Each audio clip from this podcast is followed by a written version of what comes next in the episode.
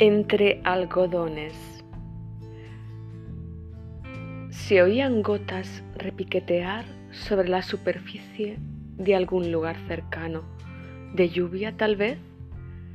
Ella yacía en un duerme vela que no le dejaba discernir entre un relajante sueño o pura invención, pues no hubo tormenta aquel invierno que permitiese a las nubes descargar en aquella otrora conocida ciudad.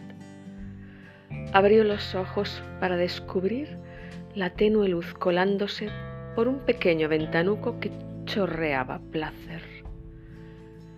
Notó un brazo desnudo debajo de la nuca, un casi imperceptible ronroneo en la oreja izquierda y un olor de apetecible sabor que la envolvía desde un corpóreo edredón blanco, sudado y enredado entre sus pechos y sus pies. No estaba sola. Del resbaladizo cubrecama asomaba la evidencia de que nada de aquello había sido un sueño. Empezaba a comprender que el universo, tantas veces invocado en plegarias de nueva vida, por fin se arrogó el consentimiento a todo lo acontecido en aquella ajena habitación. Deseos de novela romántica y ambiciones olvidadas de amor, todo premeditadamente gestado en el corazón de la bailarina de la noche.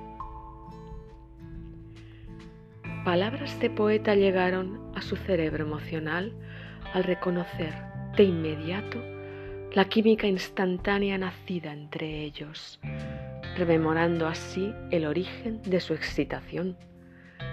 Esta noche eres mi hembra.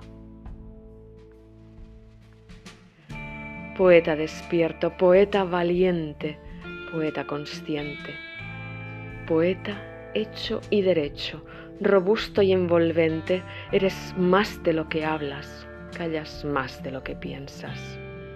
El intelecto te excita, tus ojos te delatan, sabes dar el primer paso y echar el lazo. Habla la serendipia y te permites escuchar la propuesta de aquella atractiva mujer. Llevo esta pequeña muda allá donde tú decidas. De espaldas al mundo, ella camina cara a ti. La observas como flota desde su pelo algodonado hasta las suelas que la montan. Sabes lo que quieres, como ella sabe lo que anhela, eso no te espanta. Fuere un regalo divino o simplemente el deseo acelerado, crees reconocerla de otras vidas. Y ante las dudas de soledad y sin dejar que el azar decida, arrancáis juntos a andar. Poeta confías Poeta sientes y ya no puedes parar de acariciar, y aunque lo tuyo son las palabras, el conocido lenguaje oral, allí te encuentras, platicando con el tacto excitado, desvistiendo el pudor de dos nómadas en esa mojada ciudad. El día avanza y se impone el primer final, usando la mejor dedicatoria jamás escrita por él sé feliz, no fuera a hacerte falta. Se despiden con un tal vez hasta luego, cuando Franco Battiato comienza a sonar, sin expectativas y con tímida esperanza, una certeza les invade, la eternidad los ampara.